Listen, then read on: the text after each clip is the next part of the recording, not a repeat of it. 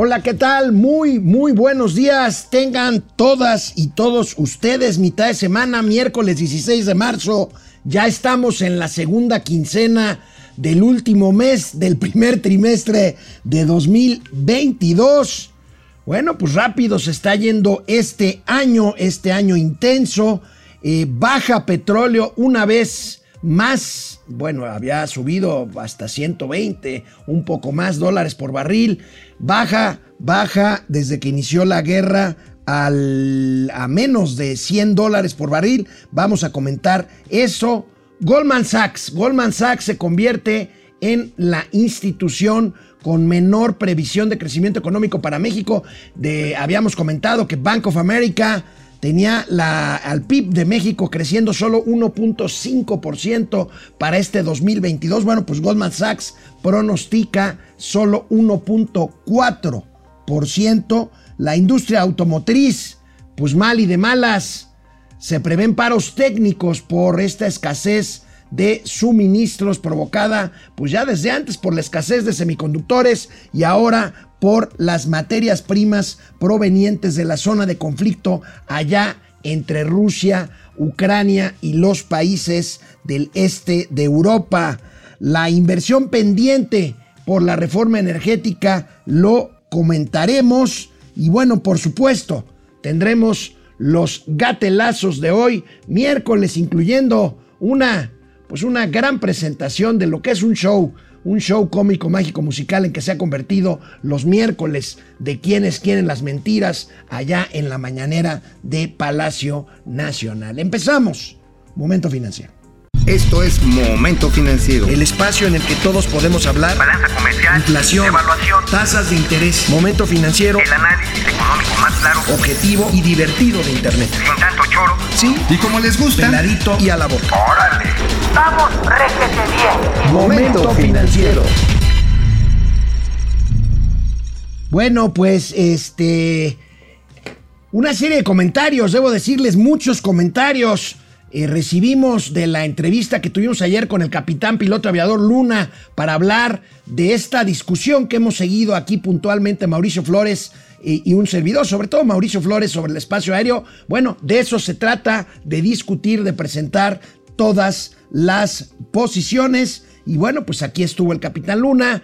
Muchos, muchos, créanme, muchos comentarios recibimos. Pero bueno, insisto, de eso se trata, de abrir la discusión. Y bueno, en el sube y baja de los precios de los mercados en general, y el hidrocarburo no es la excepción, en estos días de guerra, los precios del petróleo bajaron bajaron del nivel de 100 dólares por barril. Veamos por qué. Veamos esta nota principal del economista del día de hoy. El precio del petróleo se ubica otra vez debajo del piso de 100 dólares por barril debido al entorno de volatilidad agudizado por la guerra Rusia-Ucrania. Creciente, fíjense, creciente ola de COVID en China. De esto se ha hablado poco porque pues todo se centra en Ucrania hay una gran cantidad de chinos confinados nuevamente por el tema de COVID y la posible reactivación del acuerdo nuclear con Irán desalientan el mercado petrolero. Vamos a ver a cómo están los precios del barril. enseguida tenemos las gráficas de pues las referencias nuestras, el eh, petróleo de América del Norte, el West, West Texas Intermediate eh, pues ha bajado de 123 dólares el 8 de marzo a 96 dólares con 44 centavos el 15 de marzo, 22%, un índice similar de decrecimiento registra el Brent del Mar del Norte y también la mezcla mexicana de exportación. El crudo mexicano acaba de llegar. Mauricio Flores Arellano. Llegó a muy 92 dólares con 26 Acaba centavos. de llegar. No, no, acá 92. Pero bueno, son 92 grados. Este, ¿cómo se llama? ¿De alcohol? De alcohol. No, no, bueno, ya hemos comentado esta. Es que tú y yo somos de las caricaturas. Ya son de las caricaturas, sí. 125 de 100% grados de de alcohol. Bueno, amigo, ¿cómo estás? Eh, bien, oye, pero qué pinche sub y baja con los precios de la gas- Pues sí, del este, petróleo y de la pues, gasolina. Es la volatilidad. ¿no? Entonces, este, pues esto ocasiona mayor incertidumbre. Este, algunos dicen que es buena noticia que suban, otros que es mejor que bajen. Pues es un desmadre. vaso, es un vaso comunicante. Es un desmadre. Es un desmadre en vasos comunicantes. Es más, yo ahorita llegué algo rezagado porque fui a cargar gasolina. Ya la traía ahora sí, traía el cachetero, lo traía en la rayita. Entonces, ya el coche decía, güey, échame gasolina. Ya le fui, le aventé. Bueno, ojo, BP, que es gasolina de buena British calidad. Petroleum. British Petroleum. Bueno, la cuestión está en que la premium estaba a casi 26 pesos. O sea, todavía no están en ¿Cargaste a 26 pesos? A sí, hubieras puesto verde. Pues la verde me la dejaron ir porque no había, no había. ¿De veras no había? No había, esa, no, nada más. Hoy sí le hubieras puesto la verde porque tú eres fifí. Ah, no, traes, yo sé, ah, no, traes yo- un camionetón ahí de. yo le pongo verde, güey. O sea, Le- le que, pones- que- que aprenda a vivir como jodido, pues. Eh, Mauricio, Eh, Mauricio oye, tiene, amigos, una camioneta roja muy bonita. Ah. Es una camionetita Mama- roja. muy y- mamalona. Y, y le echa gasolina. Mira, y traes, Le pongo verde. traes este saco rojo y, Pues sí, y- y le echas jalón- verde. Y de este, tanto jalón que le pones. sí, saca Bueno, oye amigo, pues ahí está. Este, ¿qué significa rápidamente este, este vaivén de los precios? Bueno, que crudo? primero que van a disminuir los ingresos extraordinarios del petróleo, pero también que va a disminuir el gasto en divisas en la importación de los combustibles. Porque por más esfuerzos que hayan, se hayan hecho, y hay que reconocerlo, creo yo, en esta administración, de tratar de mejorar la operación de las seis refinerías, sin hablar de dos bocas, de las seis Bueno, refinerías. ayer estuvo Rocío Nale con el presidente, con todos los gerentes de las seis refinerías del Sistema Nacional de Refinación, pues para decirles, échenle ganas, pero pues es que con, ese, con esos cacharros que tienen, Es que está muy. A ver, es que los cacharros, esos se crearon, se construyeron cuando México tenía petróleo ligero.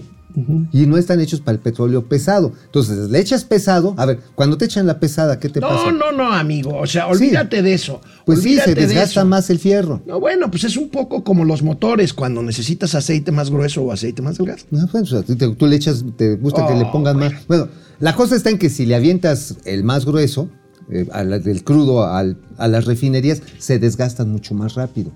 Y obviamente las refinerías sí le han metido una lana, pero ha sido insuficiente. Sea, deberían haberle invertido más o menos el triple, es lo que estiman algunos expertos, como los que escriben en Oil and Gas, que es una revista especializada. Han sido cerca de 18 mil millones de pesos más o menos que le han metido a las refinerías en estos tres años. Pues no, van, no fueron suficientes, tendrían que haber llegado casi a los 50 mil millones de pesos para que pudieran trabajar arriba del 60% de su capacidad. Bueno, amigo, fíjate que ahorita en la introducción del programa comenté Goldman Sachs Híjoles, baja, su, qué putiza, baja ¿eh?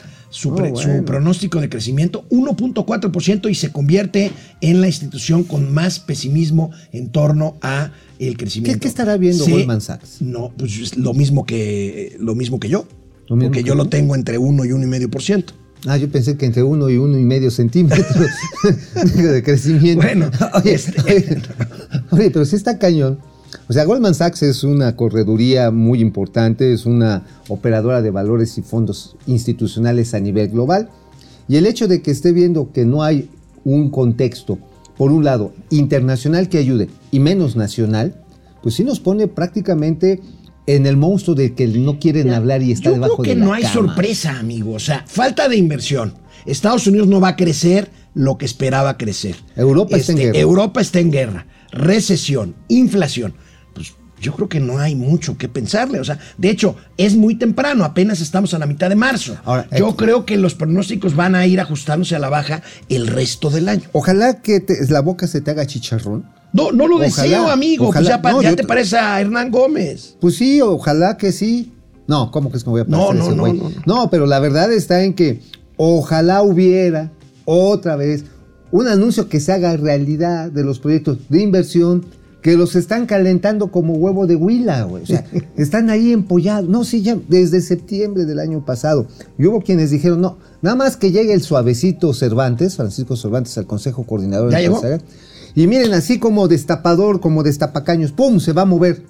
Pues no ha pasado. Oye, por cierto, lo tengo que comentar. Lo hacemos poco, pero ahorita que hablaste de Francisco Cervantes, hoy nuestro querido amigo Darío Celis publica en su columna que eh, José Antonio Fernández Carvajal, el famoso Diablo, presidente de defensa, está en una suerte de autoexilio en Madrid por petición de la propia familia Garza Lagüera.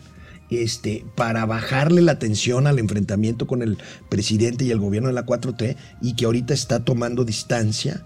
Este, a propósito, digo de Francisco Cervantes, Sí, ¿por porque tú sabes que El grupo de los 10 y, este, y Fernández eh, Carvajal, pues impulsó al anterior presidente y eh, pues ellos están un poco eh, divididos entre quienes quieren llevarla tranquila con el Ahora, gobierno y te voy a decir quienes... con quién, quién la quiere llevar tranquila con el La familia Muguerza, que hace lámina, canalada, latón, latín, latón, este, y hace muchas estructuras que ¿en dónde crees que las están vendiendo? Bueno, ¿En dónde crees que las están vendiendo? pues a ver en dónde. Hay el, el Santa Fantasía, Tres Maya, ¿y dónde más crees?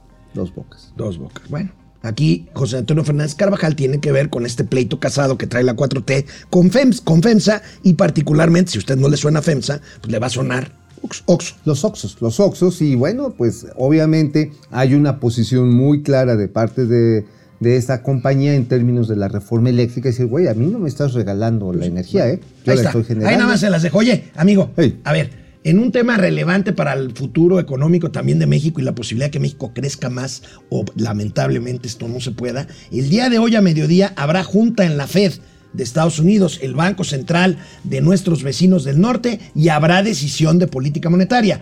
El mercado o los mercados ya descuentan y esperan claramente un incremento de un No, pues cuarto de punto porcentual en la tasa de interés eh, norteamericana. No, pues sí, ya, ya mamut. ¿Ya, Mamut? Ya mamut, o sea, va a seguir. Y hay quienes esperan que la normalización de la política monetaria, como Jonathan Heath, este, pues se vaya acelerando. Vamos y a ver.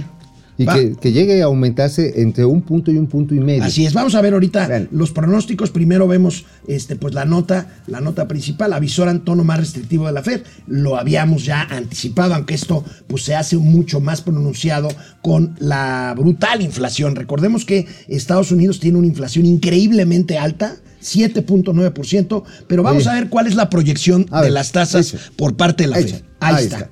Ahorita está en punto 25, se estima que hoy llegue a punto 50 y ven nada más lo que perciben los mercados para el resto del 2022 Lo que decíamos. y para el 2023 lo que, que para el decíamos. final de este año llegue a 1.50 y para el 23 2.25. En otras palabras, la inflación no es pasajera. No. No, esta inflación ya se quedó y se quedó encarnada como en las uñas, así que se te mete hasta la tierrita. O sea, no, ha- no hay ningún entorno de crecimiento de inversión que desatore una crisis de oferta y que en el caso de los Estados Unidos se está dando inflación en situaciones de casi pleno empleo. Cosa muy Sí, se han reducido los- las solicitudes de seguro de desempleo. en Claro, o Estados sea, Unidos. es, a ver, cuando Chucho Ramírez, ¿es Chucho Ramírez? ¿Quién es Chucho Ramírez? O Chucho, el Chucho Chucho Chimpancingo, el que está allá en Palacio Nacional. Ah, Chucho, el vocero. Ajá, el vocero, sí. Chu- Jesús Ramírez Jesús Cuevas. Ramírez Cuevas. Haga, dice, miren, nomás vean, es que sí, la inflación en México está mejor que la de Estados Unidos. A ver, a ver, señores, no es, no es comparar increíble, es increíble. un numerito. No pueden compararse peras con Es manzanas. increíble. No, pero es que es increíble. La propaganda es. A ver, la inflación nada más para que le digan al señor Chuy, a sus este, seguidores en Granjas Chuy, que en el caso de la inflación de Estados Unidos se está dando en un escenario de casi pleno empleo.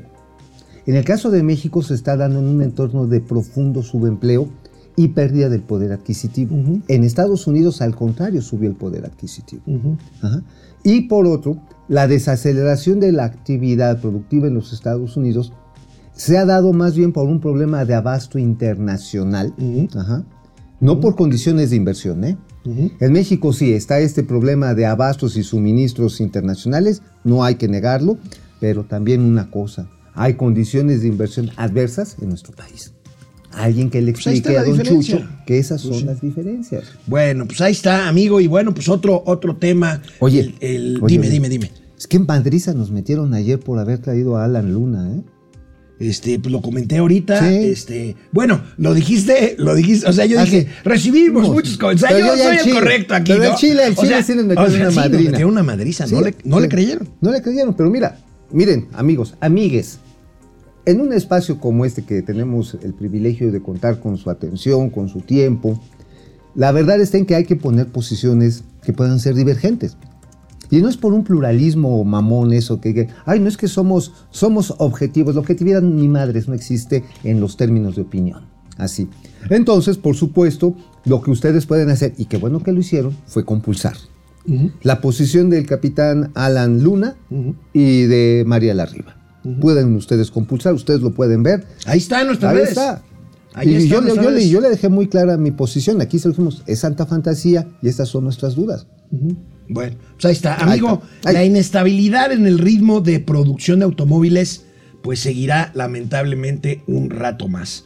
A la escasez, a la escasez de semiconductores se suma la escasez de otro tipo de materias primas, sobre todo metales provenientes de Rusia y de Ucrania, y por eso se prevén incluso paros técnicos. ¿Qué quiere decir un paro técnico? Pues que interrumpes la producción de por sí, ya baja, ya hemos Yo comentado pensé que un paro la técnico, escasez. un paro técnico es así de, ay, güey, ¿qué pasó? Te hago un paro, te hago un paro. No, pero no, así, ay, güey, ¿qué pasó? Vamos a ver el tema de los paros, en serio. De los Es- paros o sea, técnicos. esos que te dan a las 4 de la no, mañana. No, no, no, no, Ah, no, no, no, no. Es eh, interrumpir una cadena de producción y en este caso, pues, ¿desde cuándo no vemos paros técnicos en la industria automotriz? Este, Desde bueno, el 2008, último- ¿no? En el, el último fue en Volkswagen y se debió a un problema más bien de cambios de modelo y de huelga. Ajá. Cambios de modelo, hab- había este, conatos de huelga. Pero bueno, ya ver esta circunstancia, amigo, de un- una reducción en el ritmo de producción, pues es que también la demanda en los Estados Unidos se está abasteciendo con la producción estadounidense. O sea, estamos perdiendo lo que era un nicho, un pues todo un carril de, de producción y exportación que teníamos muy bien armado. Eso es preocupante. ¿eh? Es muy preocupante. Muy preocupante porque, a ver, ¿dónde llegan los chips? ¿Dónde llegan los microcomponentes? ¿Dónde llegan eh, insumos más rápido? A Estados A Unidos. Estados Unidos. ¿Dónde se las hacen menos de pedo? En Estados Unidos.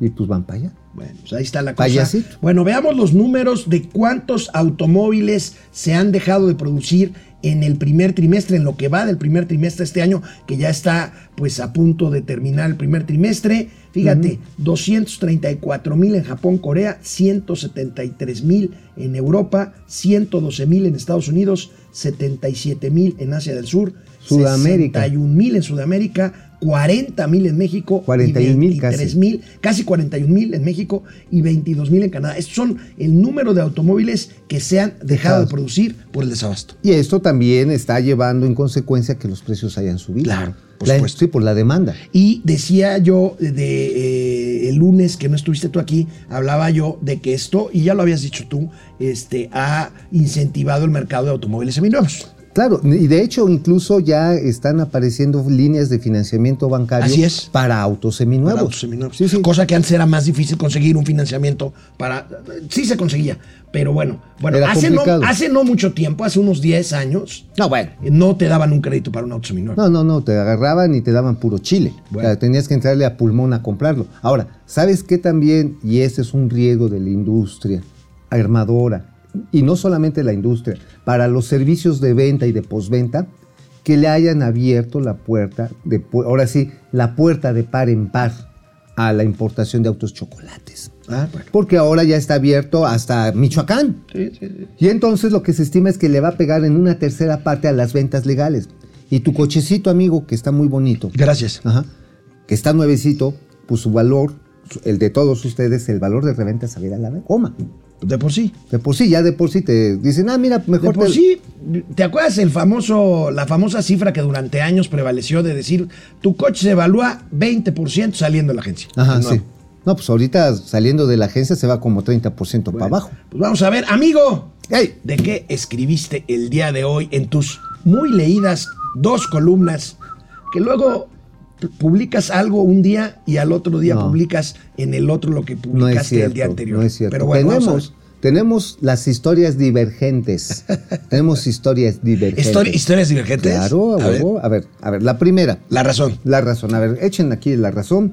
Y se trata de el Infonavit, se están chamaqueando al banco hipotecario más grande de América Latina. ¿Por qué, oye? Con la impresión, con la impresión de los recibos de cobro. Son 24 millones de recibos. Hay una empresa que se llama MBM Impresoras, y ahí tenemos el nombre del dueño. Cinco añotes de estar ganando el mismo contrato. ¿Y qué crees? Las bases de licitación se las están preparando para que gane otros tres. ¿Y Carlos Martínez, el director del Infonavit, qué está haciendo? pues no sé si no lo haya visto, porque ahí incluso está el nombre de quienes están haciendo el enjuague. Bueno, si no lo ha visto hoy que te lea, se va a enterar y tendrá que hacer algo. al Pues respecto, ojalá, ¿no? es que se van a refugiar. No, es que necesitamos pinche mil eh, certificados ISOs de- para calidad. De a, de a cu- de a cómo es el contrato de... 240 melones de pesos. bueno, nada que ver con los 1.900 millones que contrató el CFE, la CFE para imprimir recibos, Nada, este, que, que lo denunciaste el, pas- Ajá, el sí, sábado. nada, nada, nada, nada que ver en referencia. que también fue adjudicación directa y sin licitación. Sí, ya a la hora de la hora le dijeron, órale, ahí está el, este, ¿cómo se llama? Ahí está el contrato en directo, ya. Pero es que sabes que Oye, también, amigo, hay que poner una imprenta, ¿no? pues a huevo, pero en una imprenta buena, sí, chingona. ¿Por qué qué crees? Me enteré que los de, a los que, eh, editorial Tetitla. Editorial, editorial Tetitla es un buen Editorial nombre. Tetitla estaría bonito y además muy prehispánico para el pedo No, que sí, está de sí, moda, sí, ¿no? Ajá, y nos ponemos unos penachos acá. ¿Te imaginas el ingeniero en lugar de andar microfoneando y el sonido y los niveles echando y todo la ahí tinta, echando... los toners, sí. ¿No? Estaría chido. Oye, pero a ver, me enteré, ya ves que le quitaron el contrato de la CFE, se lo quitaron a una empresa que se llamaba, que se llama CIME. Cime. CIME. Bueno, pues ¿qué crees? Mm. Le hicieron rico. es que los güeyes, bueno, no los güeyes, los dueños de esta empresa que se llama Daniel Rodríguez, resulta que contrató impresoras rico.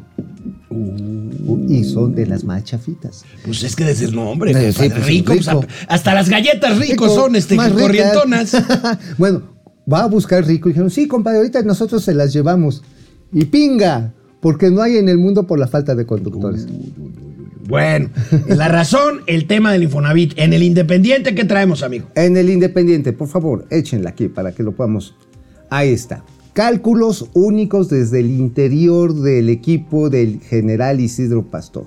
Santa Lucía va a empezar con 1.500 pasajeros. 1.500 pasajeros. A ver. Oye, pero yo leí que Mario Delgado presumía que en el primer año Santa Lucía iba a movilizar 19 millones de pasajeros. Pues a ver, de dos será 19 millones de chairos, porque, a ver, toda la infraestructura comercial que está instalada y la capacidad aérea hoy por hoy da nada más. Son 5.445, ahí tenemos. Eso viene en la razón. Cuando dices, es que se... No, no, no. Metemos un tema aquí, luego metemos otro por allá. En la razón les digo qué tipo de aviones y cuántos asientos son los que van a volar. Entonces sumas y son 5.442 asientos los que hay disponibles. A ver, amigo, vamos a repasar rápidamente. Este, Volaris va a volar un par de destinos con, Un A320, con, con un Airbus A320, A320 de que son 182 180, Ajá. que no necesariamente los va a llenar. Aeroméxico seguramente va a llevar los chiquitos a Embraer. Me das miedo, pero sí es un Embraer de 90 plazas. Ajá. Y Viva Aerobús va a ser también, Sus Boeing. no, ellos también traen Airbus, un Neo de 188. Ah, trae un Airbus también, Ah, sí, Neos sí, sí. de 188. eh, la Asientos. configuración es un poco más grande. Con Ibasa, que no sabemos ni qué No, calabaza. no, no, ese ni lo cuentes. A ver, no, espérate. A ver, es para contar los asientos. Es que así se mide. O sea, trata de ser serio, carnal. Trata de ser No, pues soy serio. Mauricio Flores pidiéndome a mí que yo sea a serio. huevo. Ajá, o sea, a ver, ¿cómo se mide la capacidad disponible? Sumas los asientos. Los multiplicas por el número de operaciones que va a hacer. Cada uno va a ser cuatro operaciones, cuatro, ocho, doce. No vamos a meter a Conibasa porque es otro pinche animal. Bueno, en eso lo que te da arroja son 5.442 asientos diarios. O sea, 5.442 posibles viajeros. Entonces, ¿de dónde sacas la cifra de 1500 nada más? Es de lo que es, no, espérate. Esa, ese dato es para lo que está preparado y ese es el chisme. Ah, ok, ya te entendí. ajá. El Ya, chisme ya, que me dicen, a ver, Ya. tenemos infraestructura comercial y de servicios pensando que vamos a atender a 1.500 pasajeros en los próximos meses. Esto representa que están esperando que las aerolíneas lleven una ocupación, esta es la nota, del 27.8%. ¿Quién hace esa proyección? Esa proyección la está haciendo el propio, la propia empresa del Estado, que es otro chisme que voy a contar mañana. 27% de ocupación en las promedio tres- en los aviones. Promedio. ¿Y, y cuál es su ocupación promedio diario en la operación normal ahorita en, la- en el aeropuerto internacional? de No, eso de acá de los aviones. Estoy hablando del lleno de los aviones. Ok. Ajá, de los aviones. Para que sea negocio, para que no pierdas, necesitan llevar una ocupación del 65%. Que se cumple actualmente en la mayoría En de la los- mayoría están arriba. Ahora, si Están no hasta se cumple, cierran 75. una ruta, ¿no? Ah, están hasta el 75, o hay aerolíneas, Viva Aerobús, hay que reconocerle, el año pasado porque cerró con 87% de ocupación promedia, Aeroméxico en 85, Volaris le anduvo también pegando al 85, o sea, sí van llenos. Ahora, ¿por qué no le cambian el nombre al aeropuerto para hacerlo mercadológicamente más atractivo? No El sé. el mamumódromo. Ciu- Ciudad Mamut. Ciudad Mamut, no mamuts. Ciudad Mamut. mamut, mamut, Bueno, mamut. vamos a los comentarios y que nos reporte aquí abajo nuestro gran equipo cómo andamos de viewers. Bueno, pues aquí estamos muy contentitos.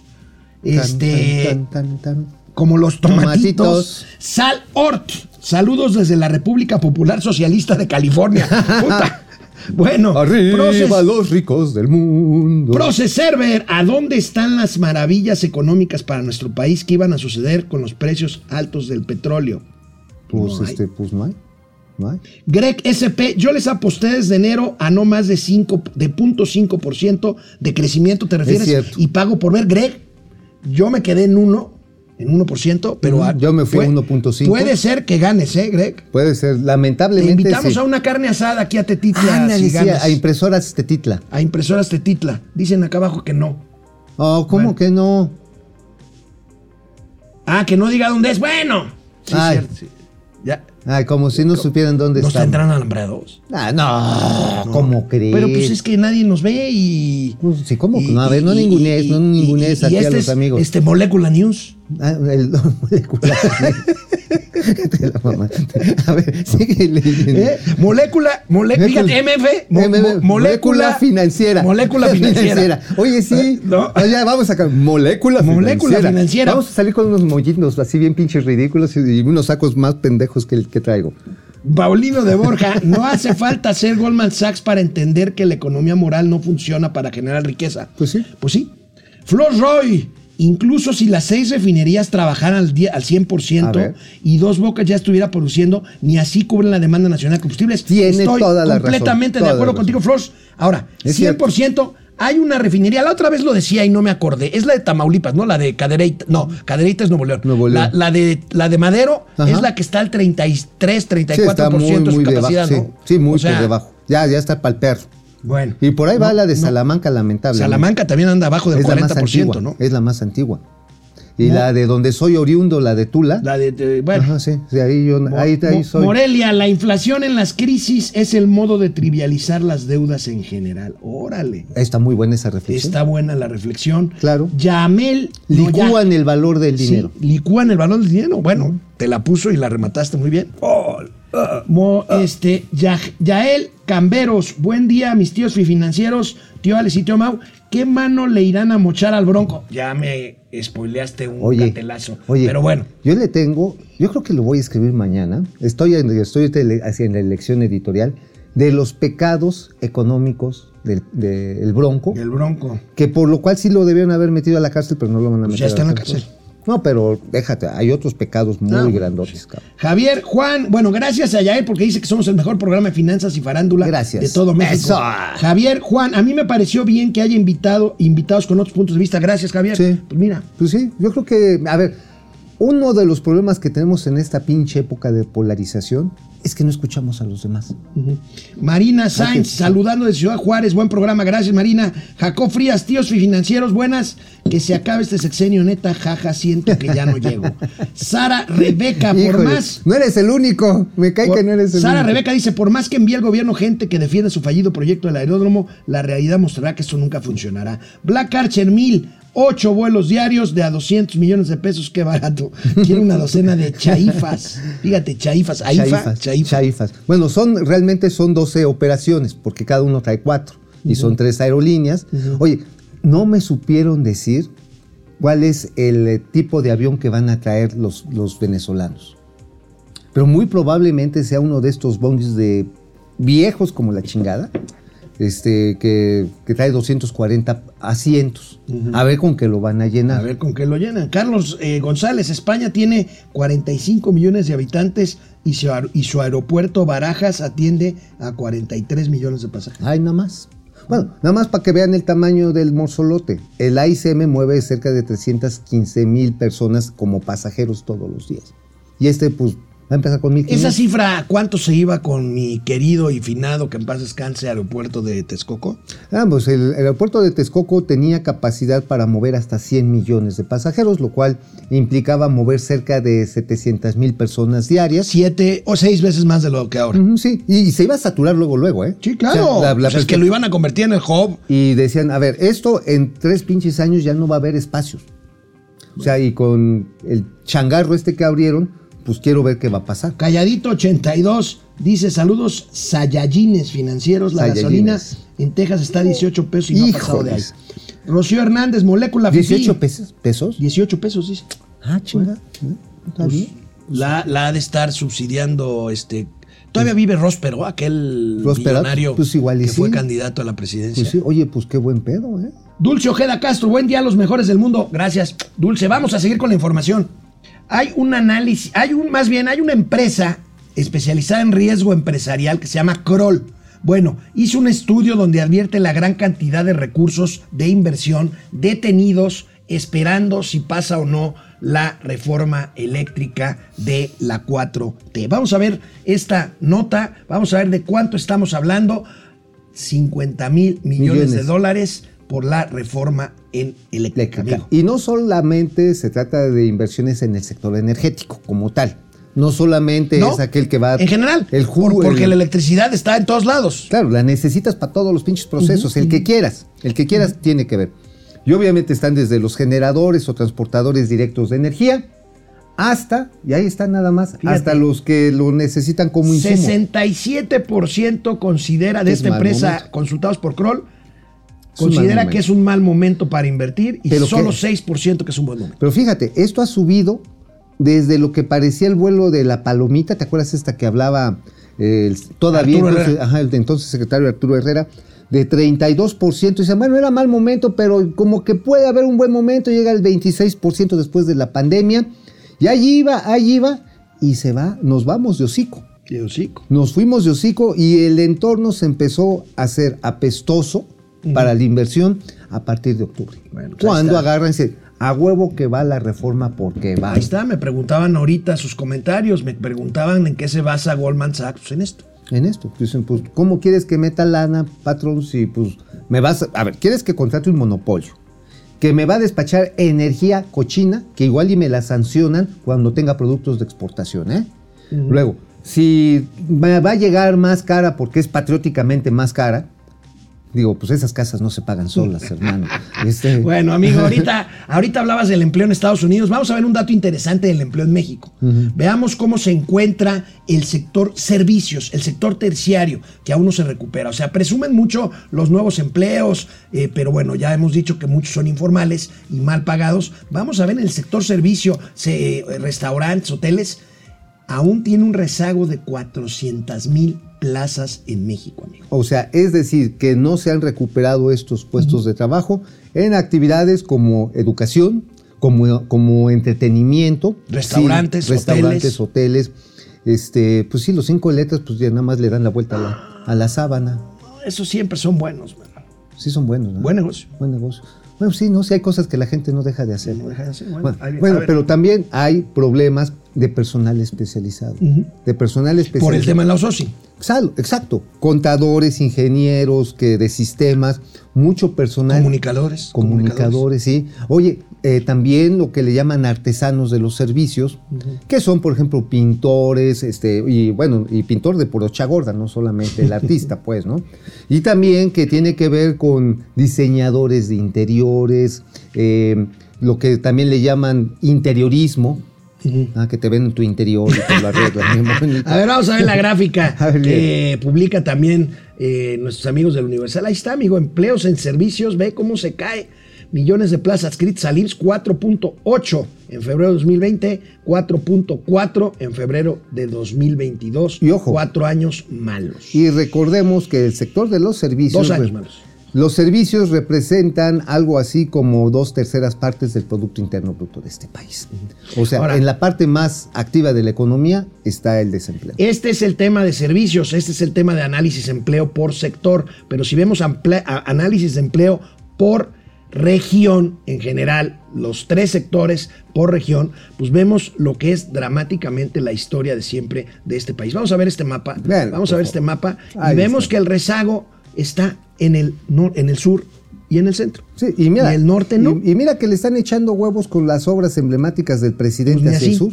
Y no, no Jalisco, ¿eh? Bueno, ahí está Bueno, la excepción, está Vasco por la obra de no, dos bocas, no, ¿no? no, es Campeche. Camp- no, es No, no, Campeche, es perdóname. Campeche, sí, perdóname, sí. perdóname. Sí, no, mi, Ah, no, Perdón, sí, Tabasco. No, es Tabasco. Sí, es Tabasco, Campeche es Tabasco está- y luego sí, Campeche Sí, claro. y, y Yucatán. No, es Puta, me Tabasco. van a correr, güey. es Tabasco, te van a correr. Sí, me van a correr. es un gatelazo. Un gatelazo, autogatelazo. Un ge- gatelazo geográfico. Ajá. Se ve aquí, este, este, este, amigo, es el problema estructural de la economía y de la distribución de, de la riqueza en Michoacán, México. que Michoacán, digo, el problema hoy que tiene es la terrible batalla de los cárteles de la droga y de todo el comercio ilícito que traen espantadísima la actividad productiva.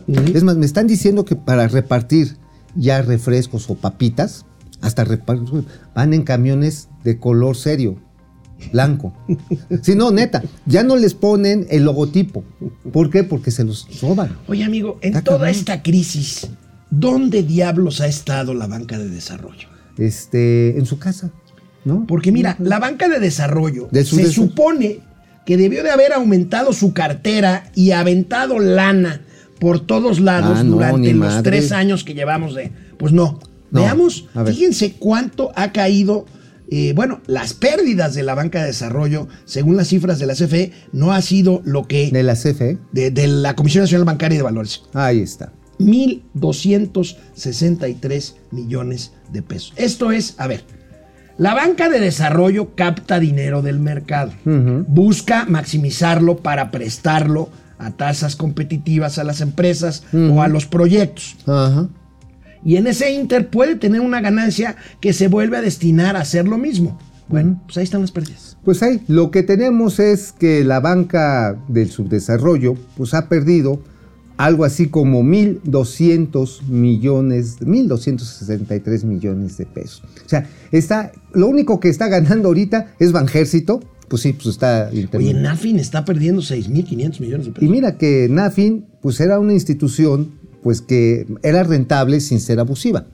O sea, mantenía equilibrio. Me, me disculpo de una opinión al respecto por un claro conflicto de interés. Pero pues, mantenía, mantenía así, porque aquí nuestro amigo trabajó mucho tiempo en Nacional Financiera. Ahora, ¿qué es lo que han entendido en este gobierno como banca de desarrollo?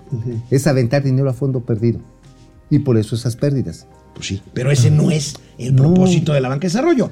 Tú, insisto, si tienes profesionales en la tesorería de una banca de desarrollo, puedes tener un margen de utilidad razonable para trasladar ese margen a tasas competitivas al prestar dinero a las empresas y aún así tener una ganancia para volver a invertirlo. O sea, no, ha- no es propósito de la banca de desarrollo tener utilidades, pero sí puedes lograr ese equilibrio que tiene que ver con que haya personajes especializados en tesorería, en manejo de recursos en los mercados financieros nacionales e internacionales. Y mira, y el asunto no solamente son las pérdidas, porque alguien dirá, no, pues es que tiene que perder para apoyar. A ver, es un mal argumento, ¿no? Pero se lo vamos a tomar. El asunto es que la cartera de crédito se hizo más pequeña. En la cuarta Sí, claro, transformación se- se hizo más pequeña. cuando debió de haberse ampliado. Ajá. Ah, Porque el dinero, a ver, el dinero que tienen originalmente la banca de desarrollo, su capital, pues, no son contra lo que muchos creen, muchos creen, recursos fiscales. El capital de los bancos los van formando precisamente con esto que estoy explicando, de hacer intermediación, de captar del mercado, de hacer rendir los recursos y de prestarlos y a su vez recibir un interés que seguramente será más bajo que el mercado o garantizar operaciones de la banca comercial. Así es. A ver, aquí este punto es que al captar también, porque también recibe recursos públicos, la banca del, del subdesarrollo nacional financiera tiene un mandato muy claro. Apoyar a sectores de actividad productiva estratégica del país. En su momento llegó incluso a hacer ofertas de dólares cuando se vino la crisis subprime, ¿te acuerdas? En el 2008. 2008. Ajá. Apoyó a los grandes consorcios mexicanos que estaban atorados con deudas en dólares. Y salimos. Y salimos, sí. Y salimos. Y perdió, es más, eso sí, Nacional Financiera, miren, fue bien pinche coda cuando se vino también la crisis de, ¿te acuerdas de eh, la fiebre porcina o el catarro porcino? El H1N1. Ándale, No, ese. Hubo estrategias ahí. a Yo- las aerolíneas que dieron me- puro chilote. A las aerolíneas Puro dejaron chilote. tronar A los- todos, como ejotes. Espérame. Esa es una historia que yo la contaré alguna vez. Ay, papacito. A Mexicana sí se le dio un crédito por este por insolvencia previo al H1N1 Pero y luego ya eh, cuando solicitó una ampliación pues se le negó porque Mexicana pues estaba ya al punto de la quiebra. No, pues Final, y a todos los demás les dieron puro pispiriote. Bueno, pues ahí está. Luego lo platicamos. bueno, vamos con los comentarios para regresar a los gatelazos. Anes. Gracias, mi querido señor Campos. Nada más mándanos más, Más comentarios por porque favor. aquí ya todos estos los leímos. Calladito 82, Rocío Hernández, Ajá. Dulce Ojeda. Muy bien, tenemos una buena audiencia el día, el día de hoy. Este, pues sí, tenemos que reconocer que nos. ¿Que nos qué? Nos, nos- pues nos fue mal con la entrevista de ayer, nos madrearon. Pues sí nos pusieron una putiza, pero ¿sabes qué? Insisto, nosotros, creo que nuestra obligación moral, ay güey, pues es también abrir las puertas del diálogo. Ya sabemos que ellos son intolerantes, usualmente. Nosotros pero no debemos serlo. no debemos de serlo. Es más, Cosa que, no quiera decir que no defendamos nuestros puntos de vista con. Y yo creo que fue cordial, eh, aunque a mucha gente no le, no le convenció lo que dijo el capitán Alan, pues creo que fue un trato cordial y respetuoso. Sí, sí, ¿no? sí, sí, sí, sin duda. Yo creo que eso es Caro Quintero, 26, fíjate qué buen nombre, Caro Quintero. Buen día a los tíos financieros y fifís. Black Cárcel Mil, a fondo perdido es toda la lana que mandan a Chiapas, Oaxaca, Guerrero, Veracruz, Puebla, Campeche. Sí. Fíjate que es una pena, porque definitivamente hay personas que requieren, que requieren con urgencia apoyo económico, pero más que de agarrarles, darle la tarjetita para que coman, más allá de eso, requieren capacidad. Simplemente los artesanos de Oaxaca, hermano. Bueno, yo tengo aquí, Black Archer me pone el ejemplo de Campeche. Ya habíamos hablado del tema del microcrédito en Campeche. Es un programa exitosísimo. Claro. En donde se da sin tasa de interés o con una tasa de interés muy bajita préstamos a mujeres, Ajá. artesanas, Sí. pequeñas productoras, en fin. De alimentos son y textiles. Muy buenas pagadoras. Sí. O sea, muy buenas pagadoras porque ya entendieron que si pagan un prestamito, les dan otro un poquito más alto. Y, Y luego así. otro, y luego otro. Y entonces tienes un fondo ahí Vas revolvente de disponibles. ronchita. Va- vas haciendo ahí tu. Ajá, tu siempre bolito, tienes una ronchita. línea de crédito disponible. Y eso es precisamente lo que necesitamos, Bueno. que la gente se empodere. Bueno, aquí está, este, soy disidente, esos del sur que dicen tener recursos naturales, o sea, todo porque existe mucha desigualdad y pobreza, igual la educación por los suelos. Eso es un. Aitor Cantú, el Sí, sur bueno. necesita cambiar su visión del mundo con escuelas como Ayotzinapa, maestros como los del APO, pues generan puros lastres para el país. Ay, Oye, a ver, ¿sabes por qué se fundó Ayotzinapa? La Y esto- escuela Isidro Burgos. Ah, el Isidro Burgos. ¿O por qué no la, no, nunca la han cerrado? A pesar de que sabemos de que está metido ahí el crimen organizado. Y lo decía un exgobernador, el, el líder camionero, que fue el líder camionero, ¿te acuerdas de este mm, Figueroa. Figueroa? Rubén Figueroa. Rubén Figueroa dice, a ver, se prefiero tenerlos a todos en un solo sitio y saber dónde andan, que tenerlos todos dispersos, quién sabe dónde en la sierra, armando quién sabe qué desmadres. Pues sí, pero ya que los tienes en un solo sitio, pues por lo menos edúcalos. Edúcalos, edúcalos bien, saca a los pinches piojos que te están contaminando con el tráfico de drogas, que hay tráfico de drogas, Sí, sí, lo hay. y das capacitación para la vida. Bueno, vamos a los gatelazos de hoy, que hoy están, híjole, requete chupete. Bueno, pues una disculpa, eh, un error de- por andar diciendo si nos alambrean o no. Madre, bueno, Pues, ¿sabes- ¿tú sabes crees que alguien haya Madre cortado mía. el cablecito de internet? Nah, aquí, aquí va el momento financiero. Bueno, vamos a dar, a ver, señor Campos, ¿cuánto damos para que se vuelvan a conectar los que están esperando los gatelazos? A ver, tú dinos cuando estemos ya listos. A ver. ¿Cuánto, cuánto se tarda Vilch en tirar una No, mentira? no, ya, ya chingamos. Esa se tarda como media hora en lo que está ta ta ta ta ta ta ta ta ta ta Eh, ta eso, es to- murmullando. eso es to- eso es todo, amigo. amigos. Bueno, pues vamos a este. A, ver, ¿qué otro tema? ¿Qué otro tema? ¿qué otro tema? Comenta otro tema para Oye, que se nos junten otra vez. Sandrita Cuevas, Eh, la alcaldesa de la alcaldesa de- Cuauhtémoc. pues que ahorita está separada del cargo. O sea, la, la verdad, la verdad, doña Sandra no se ha ayudado sola. Desde Lady Pelotas que le pusieron por los 500 varos. Y dice, es que así soy. Pues sí, sí, alcaldesa, pero ¿sabe qué? En estos momentos, y teniendo de frente a un grupo tan, en- tan, tan poderoso y tan enquistado como es el de los Padierna, ajá, y Bejarano, pues no se ponga de apechito. Porque ¿sabes cuál es la bronca? Y ahí va. Aquí lo grave es que un juez, un alguien del poder judicial, determina quitar a una persona por ni siquiera cargos que son este que merecerían en un momento dado este, prisión preventiva, aunque se la pueden cuadrar y ahorita voy a eso. está poniendo a todos aquellos que sean electos por la voluntad popular a ser removidos por decisiones judiciales que van a modo con decisiones políticas. O sea, Sandra, expusiste a todos tus camaradas de la UNA, de la Unión de Alcaldes de la Ciudad de México, este, ya, y bueno, a los diputados locales, a los concejales, a todos los que incluso, bueno, hasta los comediantes, güey.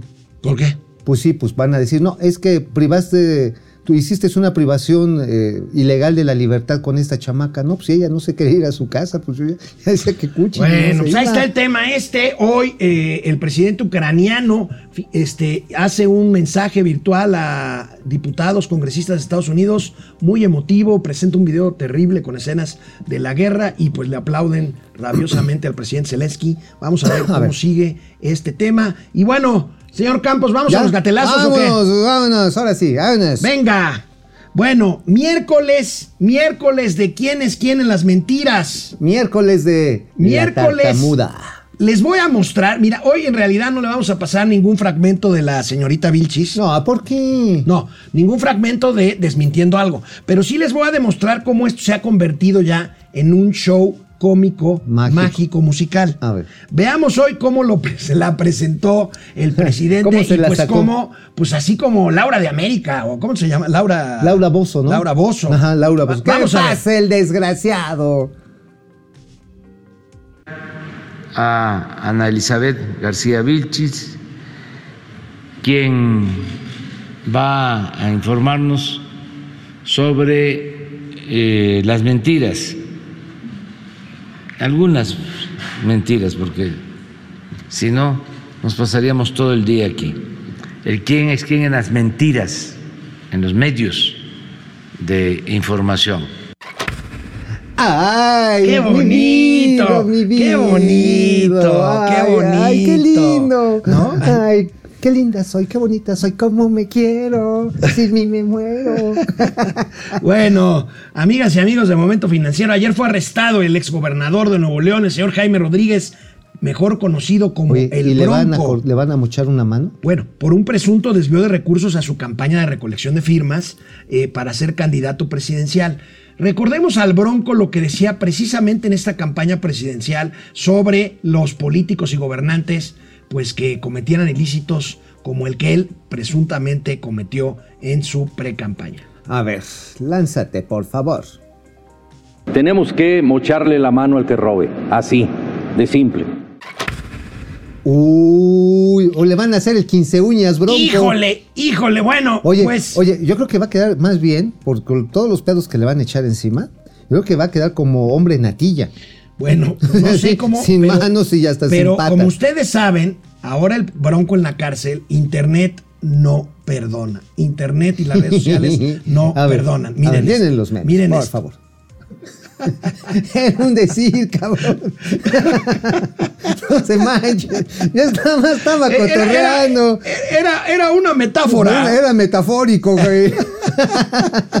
Oye, a ver, lo, lo pepenaron al güey por este uso irregular de dinero para su promoción Para recolectar firmas, para las broncofirmas. ajá, las broncofirmas. Pero eso es solamente una parte. Vienen contra él por lavado de dinero y desvío, desvío de recursos públicos. Bueno, si, si, si lo vinculan a proceso por lavado de dinero, se va a quedar en el bote un rato, ¿eh? Oye, nada más esto.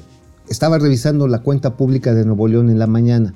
Resulta que la deuda hoy del Estado es de 80 mil millones de pesos. ¿En cuánto la recibió el En bronco? 37 mil. O sea, la elevó tres... Nueve, casi tres sí, veces. Casi tres veces. Casi tres veces. Bueno, siguen enojados en Morena por la carta del Parlamento Europeo sobre los crímenes de periodistas en México. Por cierto, lamentablemente ayer, ayer eh, murió el octavo periodista allí en, en México, en lo que va del año. Qué que- tragedia. fíjense, han muerto más periodistas en México en este año Que en Ucrania. en, Ucrania, En medio de la guerra. Bueno, vamos a ver, vamos a ver este, este gatelazo. A ver, viene. La semana pasada el Parlamento Europeo emitió un insolente comunicado en contra de nuestro gobierno y del compañero presidente López Obrador. Generó un gran escándalo que el compañero presidente calificó de borregos a los legisladores y legisladoras del Parlamento Europeo. Yo creo que son culebras, pero es un asunto de matiz. Mira, o sea, No dice- son borregos, son, son culebras. culebras. Lo dice el impresentable el diputado imbañable. que desmintió, que dio como falso. Dice, "No mamen, eso el- es falso". El comunicado en cuanto lo leyó. Bueno, o sea, sí. ni Noroña lo creyó. O sea, en otras palabras, Noroña, pues tiene lengua viperina. Porque lame dos huevos al mismo tiempo. O sea, no manches. O sea, esto sí es una maroma Bueno. impresentable. Y sobre este mismo tema, vamos a ver a la salamera de Jacob Polevsky Ay, Jacob, por defendiendo, Dios. pues defendiendo a su patroncito. Pues A es ver, que es el patrón. A ver, Jacob, lánzate, lánzate. Jacob. Quiero decirles que no existe, no existe un presidente que haya sido más atacado y vapuleado que el presidente López Obrador. Sin embargo, nunca ha hecho nada en contra de la libertad de expresión. El presidente López Obrador ha apoyado, respaldado a los reporteros, a los periodistas, pero claro que es un presidente diferente, un presidente que no va a andar con medias tintas y no diciendo y enseñando las zamponerías y las trampas que muchas veces se han hecho y que de las cuales él mismo ha sido víctima. Entonces, claro que este es un gobierno distinto y estamos orgullosos de eso. Nosotros no queremos más de lo mismo, queremos un cambio de verdad, de fondo. Queremos O un sea, no cambio es más de lo mismo, no. Es el doble de es lo del porque peor. además este, dice que respeta a los periodistas. Híjole. A ver, ¿Les a ver. cuento? A ¿O no ver. les cuento? Cuéntalo. Y todo, y todos los Cuéntalo. días en Palacio Nacional insulta, Agrede. agrede y dice mentiras A ver, sobre voy a, los voy a dar una hipótesis que ayer junto con unos amigos estuvimos analizando ante esta circunstancia. La lamentable muerte de varios periodistas, de ellos dos, de estos ocho, que fueron y lo denunciaron público incluso en la mañanera. Dijeron, por favor, cuídenos porque nos quieren matar. Bueno, a una de ellas la mataron. Ajá, sí, pues sí, por eso. De, de ocho, dos dijeron públicamente, me van a matar. Y ni un lazo les echaron. ¿Cuál es la hipótesis? A partir de estos ataques, los grupos criminales están empoderados, se saben impunes. Y es una señal para todos los que de una u otra manera tenemos la suerte de estar en medios privilegiados, que tenemos la suerte de vivir en las grandes ciudades. Es una advertencia a todos. Es decir, síguele, güey, síguele y te voy a partir tu madre. Bueno, O sea, pues está. realmente. De hecho, de hecho, bueno, no Oye, es- además, a ver, pinches diputadetes, neta, neta, neta, pinches diputadetes. Incluso tú, Yenko, con todo y que te aprecio y te respeto. Pinches diputadetes. El respeto al derecho ajeno es la paz. Pues empiecen por respetar el derecho. el No derecho a la crítica. a la crítica. Es más, el derecho que tienen todos los demás a decir que ustedes están violando la ley cuando hacen una revocación de mandato amañada con publicidad amañada. Bueno, vamos a pasar al tema del aeropuerto de Santa Fantasía. Eso, eso, vámonos. El lunes 21, que es día festivo, se inaugurará el ¡Eh! aeropuerto de Santa Lucía. Y ahí dará su conferencia matutina el presidente López Obrador. Se va a quedar ahí, Pero está tan lejos que el presidente anunció ayer que iría a dormir ahí desde el domingo, pues para amanecer allá, pues porque sí está lejecitos, ¿no? Miren No lo le, que no, dijo no- ayer. no- no le fuera a caer este, Miren el tráfico. A ver. Viajamos a México y este, me voy a dormir a Santa Lucía, al aeropuerto, al nuevo hotel. Ahí voy a dormir para estar temprano en la mañanera que se va a llevar a cabo en Santa Lucía en la mañanera y ahí va a ser también la conferencia el lunes. Y luego de la conferencia ya se entrega por parte de la Secretaría de Defensa el aeropuerto. Ok. Ok, Entonces, bueno, eso lo dijo ayer. Dice, no vaya a ser. Dos cosas. Dos horas y media como les pasó a Bueno, los ese es un tema. El tema de hacer dos horas o una hora. Bueno, Ahora, lo pueden hacer el salto de Tlacuache. ¿Cuál es? El, salto de Tlacuache, agarras el avión en el ICM y brincas al de Santa Esa es una. La otra, ¿qué creen? Pues el hotel no está terminado. Ay, güey, ¿cómo? El hotel no está terminado. Ahora, Yo a aquí yo- las verdades a medias y las mentiras completas. Hay un hotel en Santa Lucía, pero es un hotel militar que funciona en la base. Oye, ¿y Ahora, no lo iba a operar este va- Holiday Inn? Pues vamos a ver el- el- el- las fotos de las más recientes. Ahí está. Eh, este. Oye, las, las obras. Ahora, la- las obras. vinieron las del hotel. Ahora, vinieron las críticas y el presidente pues ya se desdijo el día de hoy. A ver, a ver, y ¿cómo, explicó cómo, cómo? tanto lo del hotel, quiso ¿Cómo? explicar tanto lo del hotel como lo del tiempo de hacer a, ver, Santa. Lucía. Vamos a ver. Vienes, Presi. Ahí está, mira. Ay, güey. Pero vamos a ver lo que A dijo hoy o ya se desdijo. Pero es que sí se le vieron el mundo encima. Sí a ver, lo a criticaron ver. mucho. Pues sí, a Vamos ver, que a ver. ¿Cómo se la saca, presidente? que cómo estará, dijo ayer, de lejos el aeropuerto Felipe Ángeles, que hasta me tengo que ir a dormir una noche antes. Por cierto, ya no me voy a ir a dormir allá. Este, no, no porque está terminado el hotel, pero no está certificado. Es un procedimiento. Y no quiero verme influyente. Además, me voy a dormir aquí porque les voy a demostrar que voy a hacer media hora, desde aquí hasta, hasta el aeropuerto. Bueno, media hora, 40 minutos, porque, o 40 minutos, porque pues me voy a ir a las 4 de la mañana. Este, eh, no, a las 4 no, a las 4 me voy a levantar, pero me voy a ir como a las 5, porque tengo que estar a las 6 allá. Oye, amigo, necesitamos una un nuevo oficio. Certificador oficial de hoteles, de colchones y sábanas. Pues sí. Pues sí, ahora sí. Tienes que irte a dar Pero la fíjate rodadita. cómo se, enredó pues, él mismo con el tema del hotel y con el tema. Ahora, Oye, imagínense ustedes. a mí me pueden contratar como certificador de hoteles. Sí, yo sí me ofrezco, señor Bueno. Me sí. imagínense ustedes si el presidente de la República, con todas las facilidades logísticas que tiene, va a hacer no 30, 40 minutos de Palacio Nacional a Santa Fantasía A las cinco de la a mañana. las 5 de la mañana, pues ahí se las dejo de tarea. No, bueno, ahí se las dejó ir porque es. A esa hora no hay tráfico. Ahí No, se las no, dejo no, de tarea. espérame. Yo sí me he ido tempranero hacia Pachuca y hay un chingo de tráfico pesado. Nada más pasar por este. Pero es un tráfico menor al que hay a las 2 de la tarde. No te creas, no te creas, no te creas. Sí se hace un buen desmadre porque es la hora de los camiones pesados. Oye, pero además esto. Imagínate a alguien que va a tomar su vuelo de la Ciudad de México, de Catepongo, de estas zonas, para llegar a, este, a Santa Fantasía, eh, que sale a las 12 del día. Entonces tiene que ir con seis horas de anticipación. No, bueno, pues, Entonces mejor que se vaya en mejor te carretera. vas en carretera. Por eso las aerolíneas están previendo, incluso la misma administración del, del aeropuerto, que las aerolíneas van a ir volando, cuando menos los primeros meses, al 27% de su Bueno, capacidad. pues ya para terminar, Vámonos. ya para terminar nuestra sección, subsección de gatelazos internacionales, Vienes. encontré, encontré la razón por la cual el señor Vladimir Putin Es bien está enojado con el mundo entero. A ver,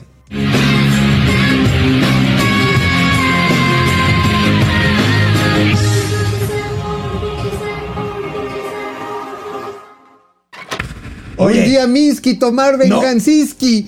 ¿no, no in- no in- invadirías tú también la casa del vecino si te hacen esas Hijos de tu pinche madre. No. Oye, hasta el de Norcorea, el gordito este... Kim Chi-jung. Kim Shi-jung, o bueno, ese no. Bueno, es- ¿Cómo se llame? de Corea del el Norte. de Corea del Norte, ese no, fuchi. Bueno, amigos y amigas de Momento Financiero, nos vemos Nos mañana. vemos mañana. Baigón.